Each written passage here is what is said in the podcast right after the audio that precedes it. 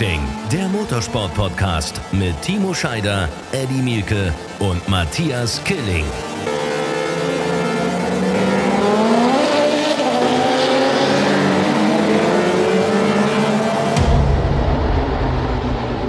Da sind wir wieder, ein Tag zu spät. Moin, moin, moin. Aber es gibt ja viele, die auch diesen Podcast im Laufe der Woche hören. Insofern alles völlig in Ordnung. Run Racing, der Motorsport-Podcast, ausnahmsweise am Mittwoch. Es liegt natürlich wieder an diesem unfassbar dichten Terminkalender, den wir alle haben. Wir möchten uns entschuldigen bei allen, die am Dienstag drauf gewartet haben. Es ist Mittwoch, wenn ihr es hört, Donnerstag oder Freitag oder wann auch immer. Seid mit dem Hund draußen oder seid irgendwo unterwegs. Schön, dass ihr mit dabei seid. Und nicht nur ich bin hier natürlich und meine beiden kongenialen Partner. Guten Abend, Eddie und Timo. Guten Abend, Matthias, aber sag ruhig die Wahrheit, warum wir zu spät sind. Der Einzige, der Terminstress hatte, bist doch du. Stimmt. Servus. Ja, wie, er war gerade im Boot, erst privat im Flugzeug, dann irgendwie auf dem Boot draußen. Also er hat Luxusstress, unser Herr äh, Matthias Killing. Was ist da los? Nee, ich hatte gestern, ich habe gestern drei, drei Folgen aufgezeichnet vom Buchstabenbattle äh, Sat 1. Ah ja, okay. Kennt ihr das, kennt, ihr- kennt, kennt, ihr die, kennt ihr das Buchstabenbattle? Ich gestehe, ich kenn's nicht. Nö, bin ich raus. Ihr seid beide Sat 1 Mitarbeiter, ihr kennt das Buchstabenbattle. Ich schlage euch da mal vor als Kandidaten. Ich glaube, das wäre lustig. Ach du Scheiße. Ist das, Äh, ist das sowas wie was? Glücksrad oder sowas? Ja, so ähnlich, so, so Scrabble. So ein bisschen wie Scrabble und äh, Buch, das Buchstabenbattle läuft 18 Uhr in Sat 1. Müsst ihr euch mal angucken. 18 Uhr, Montag da bis Sat Freitag, 1. 18 Uhr. Das ist schön, dass es da läuft, aber da bin ich in der Regel ja irgendwo unterwegs um 18 Uhr.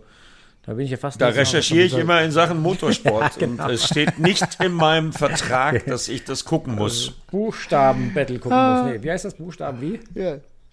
Buchstabenbattle. Doch, Battle, Mann, äh, gestern, äh, ja, Buchstabe, drei Folgen. Also ich bin aus Monaco nach Köln und dann gestern da drei Folgen aufgezeichnet, deswegen konnte ich nicht äh, am Montag mit euch aufzeichnen, deswegen zeichnen wir ausnahmsweise Dienstagabend auf. Wa- wa- Was bist So. du denn beim Buchstabenbattle? Bist du der Moderator oder bist du ein Buchstabe? Ich bin Buchstabe. Ich bin, nee, ich weiß was, ich bin, ich bin das Fleisch, ich bin das fleischgewordene Battle, mein Freund. So sieht's nämlich aus. Herrlich, Ah, herrlich, herrlich. Haben wir das auch geklärt? Haben wir geklärt. Deswegen, also, also ich bin schuld. Diesmal bin ich schuld. Das ist nicht irgendwie Timo Scheider, der um 47 DTM-Verträge kämpfen muss und äh, Elektrorallye fahren muss und ich weiß nicht was alles. Nein, ich bin schuld. Ich habe schon Nachrichten So. gekriegt von Podcast-Fans, von Run Racing Podcast-Fans, die mich gefragt haben, äh, warum zeichnet ihr denn nicht auf? Warum gibt's euch nicht? Äh, kauft der Killing noch Unterhosen? Leute, das war der Podcast. Das hat viel Spaß gemacht. Ja. Okay, okay. Der, der, der, der musste, wer der möchte- musste wer- sein. wer Klär, möchte- klär's auf. Ja, also es, ist, es gibt auf Run Racing, auf dem äh, wunderbaren Kanal äh, bei Instagram, gibt es ein Bild mit einem Zitat von mir. Und dieses Zitat stammt vom Wochenende. Es ist leider verfälscht worden, wie das ja oft so ist bei den Boulevardjournalisten. Da steht, ich bin im Bereich der Unterhose nicht gut ausgestattet. Folgendes trug sich zu. Antonio Felix da Costa gewinnt das Formel-E-Rennen in Monaco, da werden wir gleich wahrscheinlich drüber reden. Ich stehe mit ihm am berühmten Schwimmbad des Automobilclubs Monaco am Schwimmbad und mache ein Interview und frage ihn live auf ran.de lief dann, die, also die Sendung war ja leider schon zu Ende in Sat 1, ist ja auf ran.de gelaufen, ist ganz gut, dass dieses Zitat jetzt nicht von einer Million Menschen geguckt wurde. Und auf ran.de haben wir so weitergemacht, er kam zum Interview und ich habe ihn gefragt, wie wirst du heute Abend feiern? Und dann hat er gesagt, gar nicht heute Abend, ich will jetzt vom 10-Meter-Turm springen. Und dann habe ich gesagt, okay, dann los. Und dann sind wir mit der Kamera hinterher und dann ist er tatsächlich über alle Absperrungen hinweg an allen Securities vorbei, die wollten ihn aufhalten, uns wollten sie auch aufhalten, auf diesen 10-Meter-Turm gekrabbelt und ist in komplettem Rennoverall runtergesprungen. Daraufhin stehe ich am, äh, am äh, Schwimmbadrand und habe ihn dann im Wasser noch so interviewt und Andrea brüllte die ganze Zeit, ich soll reinspringen, ich soll reinspringen, weil sie ja auch schon mal in Misano vor ich, drei Jahren oder so ins Schwimmbad mit René Rast gesprungen ist. Daraufhin habe ich gesagt, scheiße Leute, ich kann das nicht machen, ich bin im Bereich der Unterhosen schlecht ausgestattet. Ich wollte damit sagen, ich habe nicht genug Unterhosen dabei. Es hat genau eine Person richtig verstanden in unserer Sendung, das war nämlich Edgar Mielke. Alle anderen haben gedacht, ich habe einen kleinen Pimmel. Ja. Äh, aber das wird schwer auszuräumen sein, weil äh, das denken die immer noch. Und vor allen Dingen, wir wissen's. Spaß, Spaß, Also, Spaß. Alles gut. Ich, ich, ich, bin ja, ich bin ja der Klamotten-Nerd von uns, wie man an der Reisetasche äh, immer so sieht. Und äh, Tasche? Ich Taschen. aber- ich- du hast ja was falsch ausgedrückt. Ja. Taschen, ich, ich, Koffer. ich kenne ich kenn aber genau das Problem. Und in dem Moment, als Matthias das sagte, live on air, war mir völlig klar, ja, alles klar. Äh, der hat die Unterhosen jetzt äh, bis morgen geplant und die sind jetzt durch und die sind jetzt abgefrühstückt und deswegen will er nicht ins Wasser springen. Alle anderen im Studio haben aber eben genau das gedacht, was Matthias gerade erzählt hat. Ja. Ja, und Ja. ich musste mich noch beschimpfen lassen im Übrigen, Matthias, von unserem Leiter der Sendung, Alexander Wölfing. Warum rettest du ihn denn da? Warum sagst du das?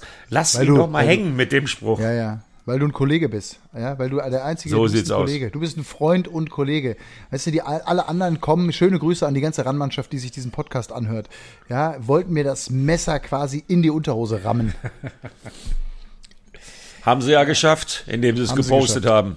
Mit, dem es- mit einem Bild übrigens, das ich dringend sperren, äh, sperren lassen muss. Das ist ja ein schreckliches Foto, wie ich mal aussah. Mein Gott, ey. So, Naja, reden, re- reden, wir, reden wir jetzt mal über Rennsport oder nicht? Nö, ich finde heute, heute könnten wir mal klamaukig bleiben, Ja, Timo. ja, auf jeden Was hast Fall. du denn so erlebt am Wochenende? Das willst du nicht wissen. doch, nein, nein, doch, nein, doch. nein. Es gab gar nichts außergewöhnliches. Hast du endlich irgendwas unterschrieben? Außer äh, E- E- E- E-Rallye Opel? ganz im Ernst, äh, ich bin eher gerade so ein bisschen gefrustet, weil gerade ich schon wieder ein paar Informationen von meinem Teamchef aus der Rallycross-WM gehört habe, die mir gar nicht gefallen. Äh, deswegen bin ich gerade gar nicht so richtig super excited, weil irgendwie gerade Terminverschiebungen, Absagen, Kollisionen äh, gerade wieder Thema werden im Verlaufe des neuen Kalenders oder des Rallycross-WM-Kalenders, im Laufe der WTCR-Kalender, weil mein Team ja auch in der WTCR unterwegs ist ähm, was wiederum zu Kollisionen mit Extreme E führt, wo ich auch aktiv bin. Also äh, gerade irgendwie bin ich ein bisschen genervt seit so zwei Stunden, weil ich diese Infos habe. Von daher, Wochenende war vom, teilweise vom Fernseher, hauptsächlich aber mit der Fam Family, was wichtig war, weil wir ein schönes Wochenende mit super geilem Wetter hatten hier am Bodensee. Und äh, Motorsport habe ich natürlich auch geguckt, das was ging. So, Das, was ging. Also Formel 1 hast du geguckt wahrscheinlich, ne? ja, genau. Formel 1. hab Ich nicht. Formel, Formel E hast du geguckt? War Formel E auch, oder was, am Wochenende?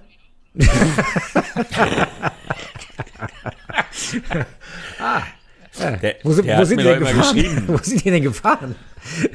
Nein, ich muss, also, um da mal den Ball ins Rollen zu bringen, ich habe ja über Valencia richtig, richtig äh, gekotzt über das, was ich am Sport gesehen habe und habe gesagt, das ist scheiße, die Formel E gehört nicht dahin. Und genau das Gegenteil muss ich jetzt sagen. Monaco, klar, der Flair, Wetter hat gepasst, alles, aber das Racing war sowas von geil bis in die letzte Runde, bis ein der Da Costa Ausgang des Tunnels dann außenrum quasi Führung übernommen hat. Das war für mich dann äh, wirklich dann die, die, die Kirsche auf der Torte des Rennens.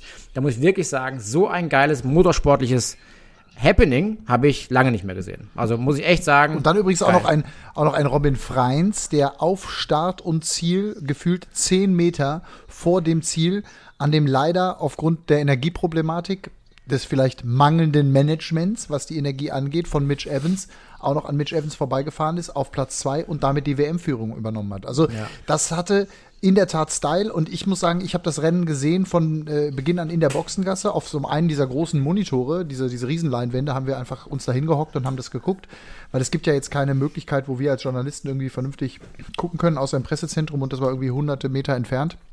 Und dann kannst du in der Boxengasse, wenn was passiert, eben als Reporter nicht reagieren. Und äh, das war, am Anfang habe ich so gedacht, na, ob das ein gutes Rennen wird. Da war ich mir noch gar nicht so sicher, weil das ja so ein bisschen da so dahin schleppte. Aber dann mit diesen ganzen Führungswechseln, die wir dann permanent gesehen haben. Und äh, das in der Tat, äh, Alejandro Agag, es gab abends ein großes Dinner, äh, wo wir eingeladen waren. Und da saß ich da ähm, gemeinsam mit unserem Geschäftsführer Stefan Zand von Seven Sports.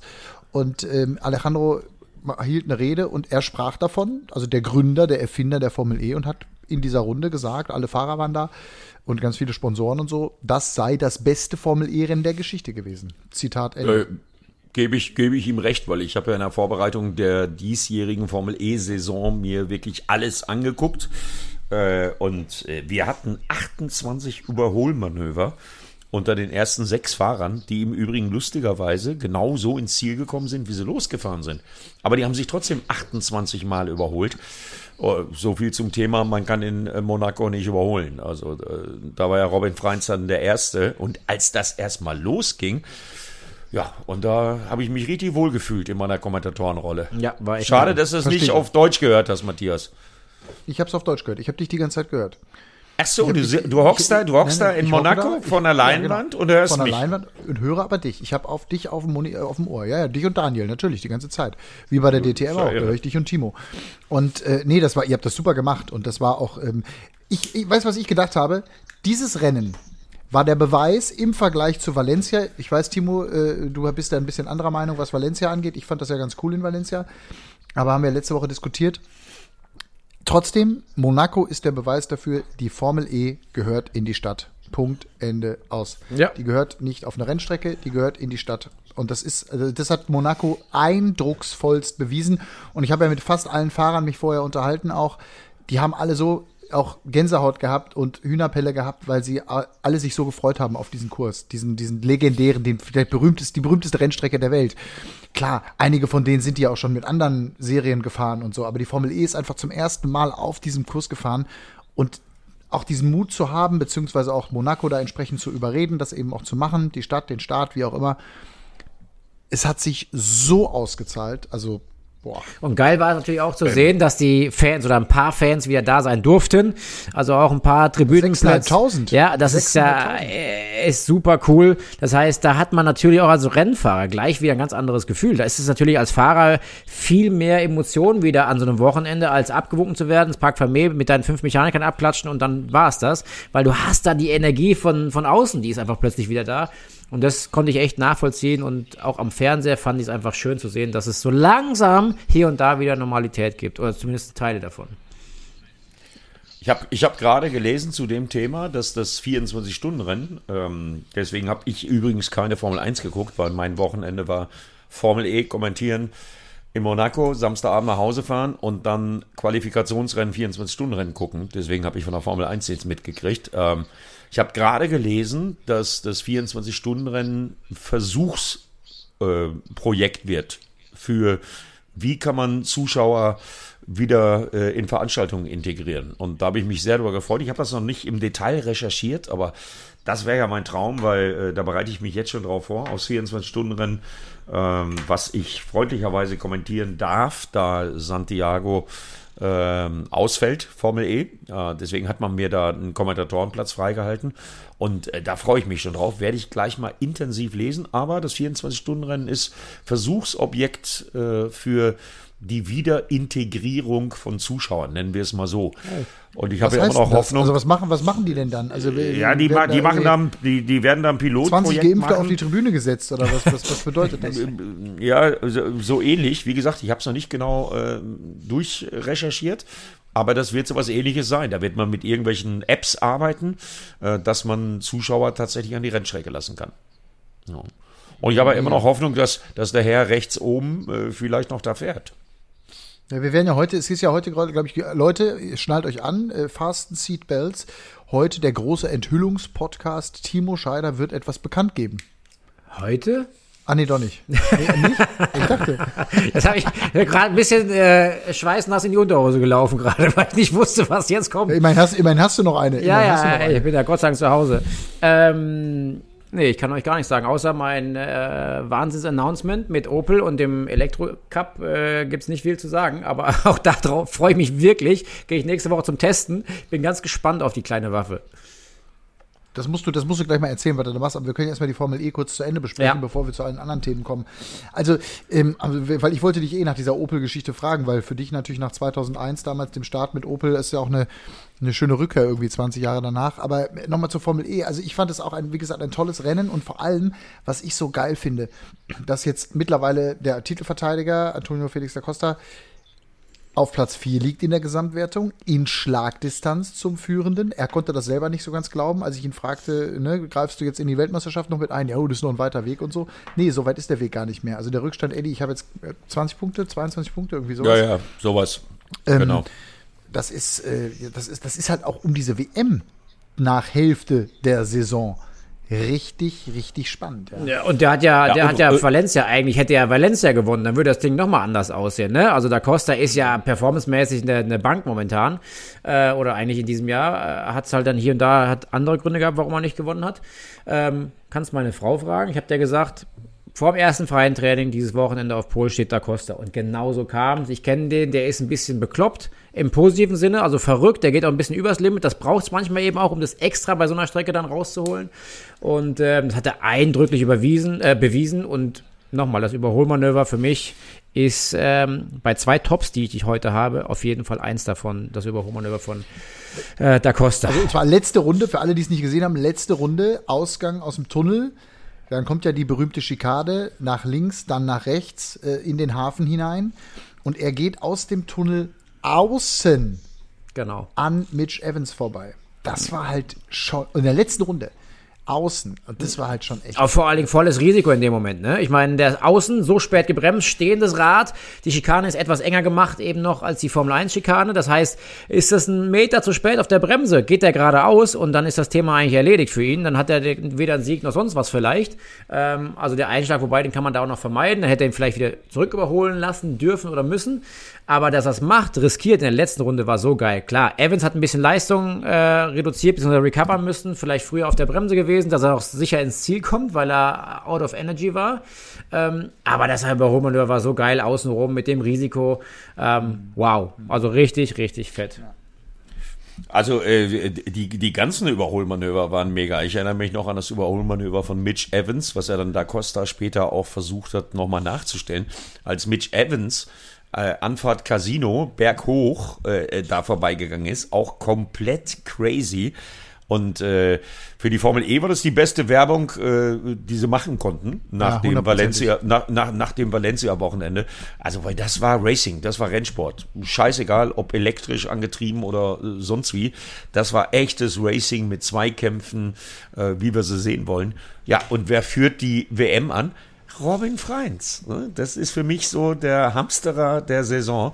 Heimlich, still und leise schummelt der sich da so durch. Im Kunden-Audi, gell? Im, im Kunden-Audi. Und zack, und zack ist er WM-Führender. Ne? Ja, Audi, Wer Audi, Audi, Audi, Werksteam im Nirgendwo und Robin ja. Freins ist ganz vorne. Ja. Das muss man mal vielleicht erklären. Timo, vielleicht das kannst du am allerbesten. Ist das ein Nachteil? Also wir haben ja zwei, ich sag mal aus deutscher Sicht spannende Kundenteams. Das ist Venturi, die ein Mercedes-Kundenteam sind, mit Susi Wolf äh, an der Spitze als Team Principal und eben Virgin, die einen Kunden Audi haben. Die kaufen also quasi den Motor oder leasen den oder wie auch immer äh, von, von, von Audi. Ist das per se ein Nachteil? Also jein, in Anführungszeichen. Also ist, äh, je nachdem, in welchen Bereichen Entwicklung gerade stattfindet, ähm, ist auch klar, wenn es eine Entwicklung an einem Auto gibt, ähm, die, die werkseitig äh, entwickelt wurde, dann ist das erste Auto natürlich ein Werksauto, was einen Entwicklungsteil bekommt, beziehungsweise wird das vertraglich wahrscheinlich vor dem Jahr erstmal definiert. Ähm, auch wenn man sagt, ihr als Kundenteam bekommt es immer oder ihr bekommt es auch, wenn eine Entwicklung stattfindet am Teil XY. Ähm, aber es heißt ja nicht immer, dass Teile gleichzeitig fertig sind und dass immer gleich viel verfügbar sind für alle. Deswegen äh, kann das mal passieren, dass dann eben du als Kundenteam eben, ja, halt ein Rennenwochenende später erst ein Update bekommst oder vielleicht gar keins bekommst. Also je nachdem, wie Verträge da geschlossen wurden oder in welchen Bereichen eben überhaupt Freiraum zum Entwickeln ist. Ähm, ich glaube mal, wenn die die gleiche Basis haben, äh, motormäßig, dann äh, da wird jetzt keine große Entwicklung unterm Jahr stattfinden. Darf das überhaupt? Weiß ich gar nicht in der Formel E, wie es da aussieht. Das müsste ich mich nochmal erkunden. Aber dann äh, ist es vielleicht gar kein Nachteil, sondern dann ist reine Entwicklung vom Team äh, X und Y quasi, ähm, die unterschiedliche Setups entwickeln und äh, was jetzt den Motor betrifft, halt einfach auf dem gleichen Stand bleiben. Das, das kann man ganz einfach erklären, ähm, für alle, die nicht so in der Technik sind. Das ist ungefähr so, äh, Antonio Felix da Costa kann in den Pool springen, weil er genug Unterhosen bei hat. Und Matthias Killing kann nicht in den Pool springen, ja. weil er nicht genug Unterhosen bei hat, weil Geil. er die von seinem Werk nicht geliefert hat. Ja. Das ist Geile Erklärung. ganz plastisch zu machen. Das hat jeder verstanden. Was passiert ist, einer, einer unserer Chefs, ich nenne den Namen nicht, ich sage trotzdem schöne Grüße äh, schrieb mir dann aus München und äh, irgendwann kam der haben so hin und her äh, und dann hat er mir irgendwie Links von Unterhosenfirmen geschickt und so, ne? Und irgendwann schrieb er mir, schick mir mal bitte deine Postadresse, es kommt ein Paket. Also ich erwarte in den nächsten Tagen Post von RAN. Ich gehe davon aus, Unterhosen für Lau. Werksfahrer, Unterhosenwerksfahrer. Unterhosenwerksfahrer. Geil. Geil, oder? Ja, super. Der geht Ist das, die vielleicht. Fol- ist das der Titel voll? Ist das, der, ist das der, die, die Folge des, der Ja, Unterhosenwerksfahrer? ich, ich besorge dir den. Unterhosen, Unterhosenwerksfahrer ist der Titel. Wel Weltklasse. Doch logisch. Und dann aus Rüsselsheim, logischerweise, oder? Der, der, genau, pass auf, der Unter, weil das passt ja wieder dann zu Opel. Also Ja, pass auf, genau. das, da sind wir dann bei dir thematisch. Der Unterhosenwerksfahrer aus Rüsselsheim. Ist überragend. Weltklasse. Herzlich Ich schreibe willkommen, mit. liebe- Der Unterhosenwerksfahrer aus Rüsselsheim. Unsere Folgen, unser Folgentitel steht. Ihr seid, das mögen unsere Hörer übrigens auch. Äh, haben mir ein paar geschrieben. Ähm, also wenn euch das auch gefällt, könnt ihr gerne schreiben. Über Instagram, entweder Eddie Mielke Official oder Timo Scheider oder Matthias Killing. Wir freuen uns immer über eure Nachrichten. Ja. Haben ja auch schon eine Folge mit einem Fan gemacht, äh, dass wir den Titel quasi immer live finden. Ja. Ja, Ich finde der. Unterhosenwerksfahrer aus Rüsselsheim. Perfekt. Nein, aber insgesamt, also können wir festhalten, überragende Werbung für die Formel E. Toller Rennsport, toller Robin Freins, toller Antonio Felix da Costa, der in den Pool hinterher springt. Geile Übertragung übrigens auch, geile Einschaltquote, finde ich, äh, gegen die Fußball-Bundesliga mit der Meisterschaftsentscheidung Bayern zum 48. Mal in Folge Meister. Herzlichen Glückwunsch am Arsch. Ähm, und, Interessiert mich auch überhaupt nicht. und Ah, herrlich. ja gut, äh, ich spiele nächstes, Jahr ich spiel nächstes Jahr gegen den HSV, was soll ich sagen? Ja. Ja, aber es kann ja passieren, weil äh, unser Sender hat ja ein Fußballpaket gekauft. Kann ja passieren, dass du beim Auftaktspiel der zweiten Liga, wo auch immer, äh, da deinen Club begleitest, Mattes. Ja, aber ich, ich, das das ja kann den, passieren. Es gibt ja den Kollegen äh, Obdenhöfel, der das Ganze moderiert. Ah ja, stimmt, genau. Matti kommt ins RAN-Team, insofern Cooler Typ, ich oder? werde mich um die. Ich, Oder? cooler Typ. Absolut. Ich, den Netter mag ich. Ja, cooler Kollege. Typ, ja. Ich mag den auch. Und deswegen, deswegen werde ich mich weiter um das Thema Motorsport kümmern in unserem Hause. I like. Ja, ist in, äh, in, in, in deinem Fall vielleicht auch besser. Äh, also bei deiner äh, Fanleidenschaft ist es wirklich besser. Mach Motorsport, dann tut's nicht so weh. Meinst du ja? Ich Ja, habe ja ich- lange Jahre ich- Fußball, ich, ich- habe lange ich- Jahre Fußball gemacht, unter anderem Ich auch Borussia Dortmund ich begleitet in der Ja? Europa League. Also das waren schöne, das waren schöne Zeiten. Ja, ja. Aber Schalke wird in der zweiten Liga der zweite HSV, sag ich dir jetzt schon. Ja, ich äh, fürchte, ich fürchte, ich fürchte, dass wir das zweite Sandhausen werden oder das zweite äh, Ingolstadt oder irgend sowas. Die spielen gerade um den Aufstieg in der dritten Liga. Also das. Boah, wobei, Terodde haben sie, ist jetzt kein Fußball-Podcast, sorry. Ähm, wir kommen wieder. Was wir für Themen haben, ist ja sensationell. Wir kommen wieder. Aber sind wir uns einig? Also Formel E können wir abhaken. Aber eins will ich noch sagen: Ausblick. Jetzt ist ja sechs Wochen Pause. Oder fünf, Eddie? Fünf, sechs? Du zählst sowas doch immer. nee, äh, zähle ich in dem Fall auch nicht. Okay, äh, aber 20. aber irgendwann bisschen 20. Pause. Juni rum, 18., 19., 20. Juni, glaube ich. Formel Ja. E in Mexiko im Nirgendwo. Ähm, und zwar auf einer klassischen Rennstrecke wieder. Da bin ich mal gespannt, wie wir das Ganze dann beurteilen werden. Ja, Ja, das ist in Puebla, das ist so ein bisschen wie äh, Lausitzring in Mexiko. Also da gibt es auch ein Oval drumrum mit einem Infield. Das ist im Grunde genommen das gleiche wie Lausitzring. Und da bin ich wirklich auch mal gespannt, wie sie das dann da hinkriegen wollen, dass das eben so spektakuläre Bilder gibt aus äh, ja eigentlich einer Stadt. Aber Stadt ist im Moment nicht möglich in Mexiko, weil da, wo dieses legendäre Stadion ist, auf der Formel-1-Strecke, äh, da ist halt eine riesen Corona-Station und äh, da, da, da geht in äh, Sachen Rennsport gerade gar nichts und deswegen weichen die nach Puebla aus und äh, der Vergleich ist gar nicht so schlecht. Das ist wirklich wie Lausitzring, äh, nur eben halt in Mexiko. Ist ein riesen Oval, was sie gebaut haben für die Indica äh, äh, und dann geht's halt irgendwie ins Infield. Äh, da haben sie Platz, da können sie sich austoben, äh, da sind sie in ihrer Blase. Ich bin mal ganz gespannt. welches leider Gottes ja zeitgleich mit dem DTM-Auftakt im Monster stattfindet. Wo bist denn du dann eigentlich, Herr Abge- Killing? Abgefuckte Scheiße auf Ja. Deutsch. Darf ich das hier so sagen? Ja, unter uns darf man. das. Darfst du? Ich habe heute Ja, den also Dienstplan bekommen. ich weiß, ich, ich, ich Dienstplan- weiß, wo ich bin. Ich weiß auch, wo also ich, ich habe heute bin. den Dienstplan bekommen, ihr auch. Also Timo und Eddie werden den DTM-Auftakt in Monza begleiten. Darum beneide ich euch. Äh, Ich werde die Studiosendung Studio München moderieren, äh, der Formel E. Ach, Und äh, Andrea wird mit euch, also du und äh, Andrea, Timo, Ja. also Timo und Andrea, ihr werdet sozusagen die Sendung moderieren. Eddie Ja. wird sie kommentieren. Ihr habt noch Martin Tomczyk sogar dabei. Ja, Das wird natürlich auch herrlich, wie ich finde. äh, das ist ja eine Besetzung. ja, voll geil. Und wir werden die Formel E begleiten. Lisa Hofmann vor Ort. Tobi Schimon kommentiert, da freue ich mich sehr drauf. Hat er übrigens gut gemacht, Eddie, mit dir, die Formel Ja, E, äh, stimmt. das freie Training 1 äh, kommentiert. Äh, Übrigens, Absolut. deswegen komme ich, komm ich gleich zu.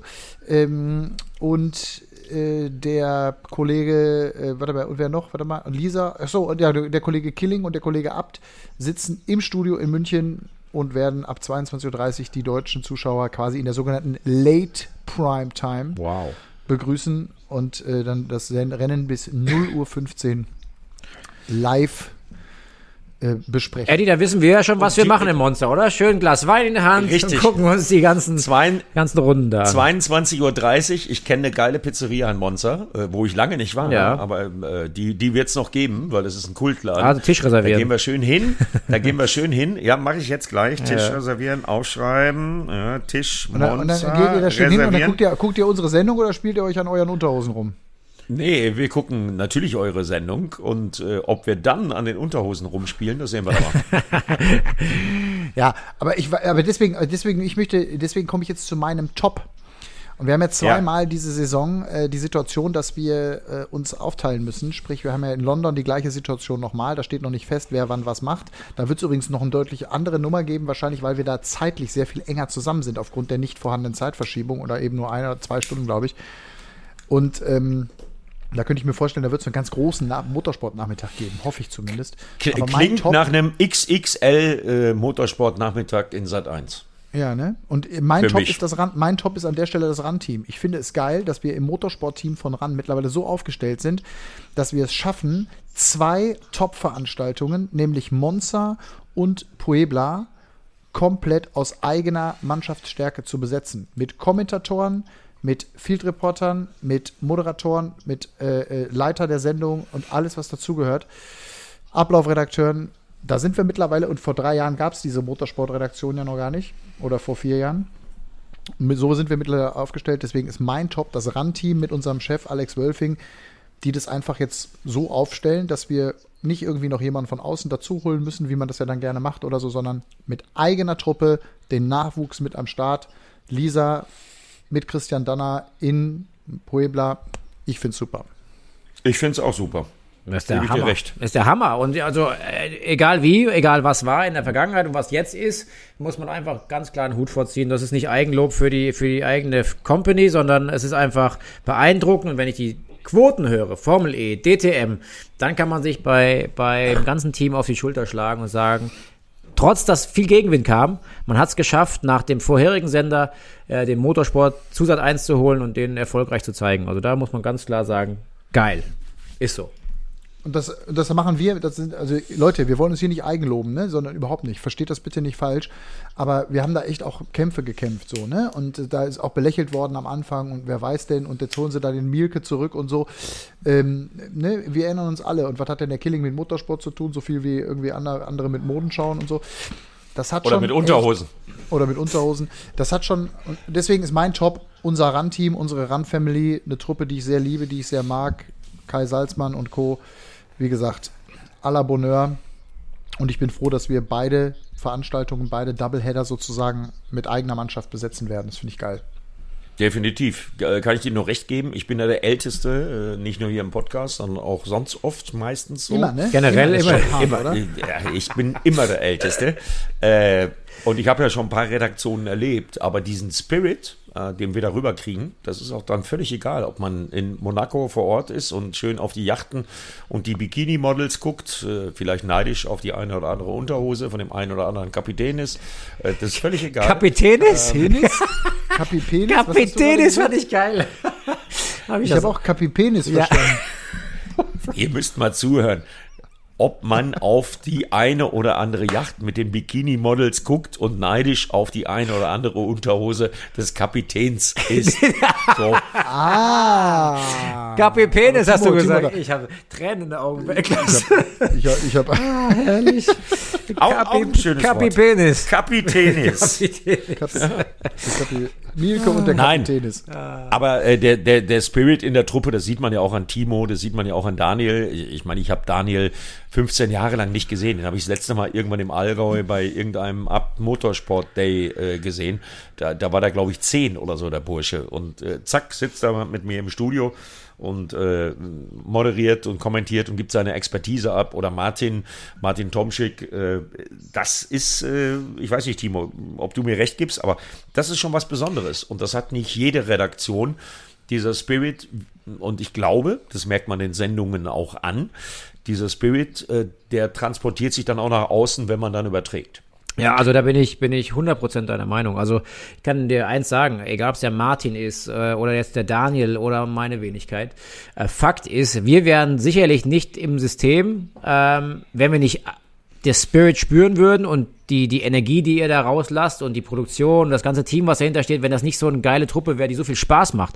Es ist nicht nur ein Job am Wochenende. Es ist nicht nur, hey, ich kann meine Fratze im, im Fernsehen zeigen. Nee, ganz im Gegenteil. Es ist eine geile Zeit, die wir zusammen haben. Und weil die Zeit so gut ist, ist die Produktion, beziehungsweise das ganze Produkt am Ende, in meinen Augen zumindest, so gut. Weil egal wer es ist, ob es die Maske ist, ob es der Tonmann ist, ob es der Kameraassi ist, ob es die Moderation ist, wie auch immer, es versteht sich jeder miteinander. Und das ist nicht schön geredet, es ist einfach Fakt. Und deswegen bin ich dabei. Ich denke, da kann ich für Martin und für Daniel auch sprechen. Wenn das komisch wäre, wenn das scheiße wäre, dann wären wir sicherlich nicht mehr da. Und ähm, glaubt mir eins, Martin oder Daniel oder auch ich, ähm, wir haben auch noch andere Dinge in unserem Leben, die wir hätten, die wir machen könnten. Aber wir wissen, das macht Spaß. Ihr müsst es, also aus finanziellen Gründen, müsst, das darf ich jetzt voller Respekt sagen, ihr müsst jetzt nicht den Fernsehexperten spielen aus finanziellen Gründen, weil ihr damit euer Lebensunterhalt verdient, ne? Nee, das ist, ja, ja, genau das ist es. Das wollte ich ja ein bisschen damit ausdrücken. Also das ist, weil es einfach Spaß macht und eine geile Truppe ist. Punkt. Also, fertig. Ja. ja. ja ist geil. Also, ähm, so viel zu uns. Ah, das wäre mein Top. Ja, obwohl ich natürlich auch äh, Antonio Felix da Costa auch ganz weit oben sehe. Aber ähm, ich wollte diesen Top mal geben ja, heute. Finde ich cool. Also ähm, mein Top ist äh, tatsächlich äh, Antonio Felix da Costa, weil ähm, der natürlich mit solchen Aktionen, das ist ein Riesentyp. Das ist ein Portugiese, ein ganz stolzer Portugiese, der ist ungeheuer stolz auf sein Heimatland. Ja, und wie der das dann zelebriert, so ein Sieg, natürlich. Monaco mit Killing äh, vor der Nase, äh, das ist dann natürlich äh, nochmal äh, top, top, top. Aber wie der das dann zelebriert und der zieht es dann wirklich durch und springt dann wirklich da vom Zehner runter. Äh, ich glaube, er hat selber gestaunt, wie hoch so ein Zehner sein kann. Äh, das kam Anna, so ein bisschen hab, rüber. Ja, ne? er, er, sagte, ich habe mit ihm abends nochmal gesprochen. Die sind ja alle unheimlich nahbar, ne? Und da ist eine sehr gute Verbindung mittlerweile aufgebaut, jetzt so, so zwischen unserem Team und ähm, also die halt permanent da vor Ort sind und den Fahrern. Das ist wirklich, hat, ist schnell gegangen und die vertrauen uns. Und wir haben dann abends da noch gesessen und dann meinte er auch so, ey, ich habe ich hab, ich hab so einen Stift in der Hose gehabt. Scheiße, ey. Das, das, das, ich da oben stand. Ich bin noch nie vom Zehner vorher gesprungen. Und dann sagt er, okay, aber alle Kameras auf mir, ne? also, da bist du, da muss der Mann sein. Ja, Geht nicht anders.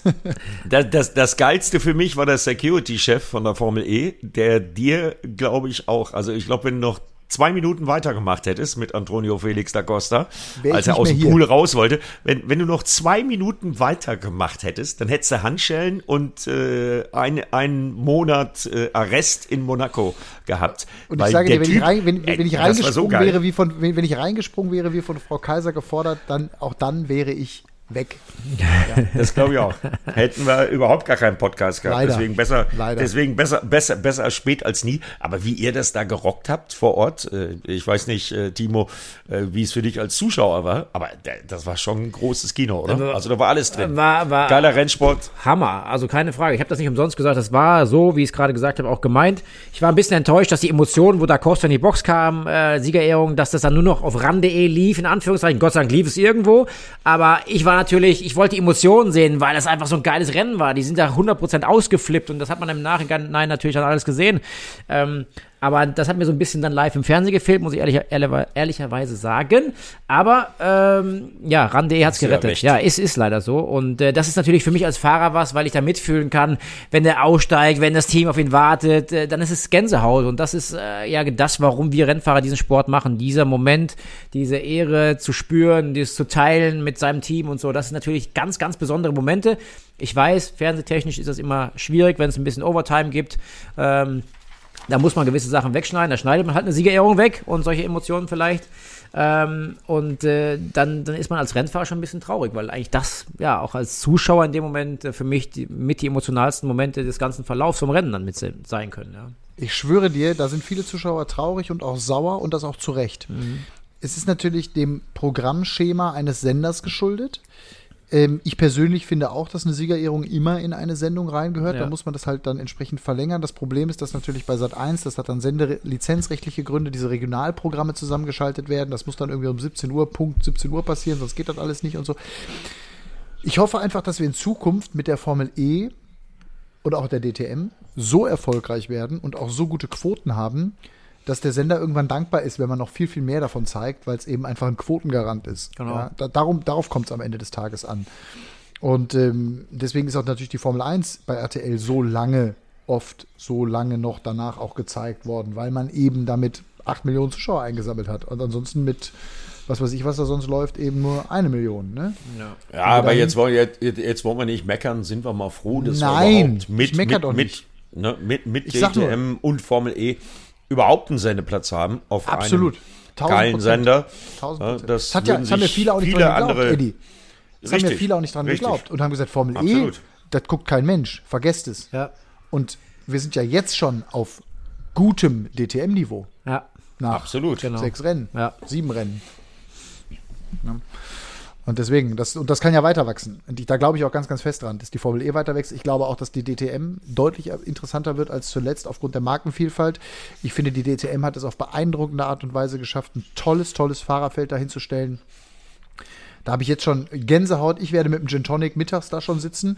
Und bevor ich abends um zwei versprochen und werde mir das reinziehen, was ihr dann da macht. Ähm, ich glaube, das wird richtig geil. Ganz sicher. Also im Gegensatz zu euch beiden, äh, Kaspern, war ich ja in der Lausitz bei den Testfahrten. Und ihr wisst ja, das haben äh, die Dauer-Podcast-Hörer auch wahrgenommen, dass ich die ganze Zeit sehr, sehr skeptisch war, was die DTM angeht.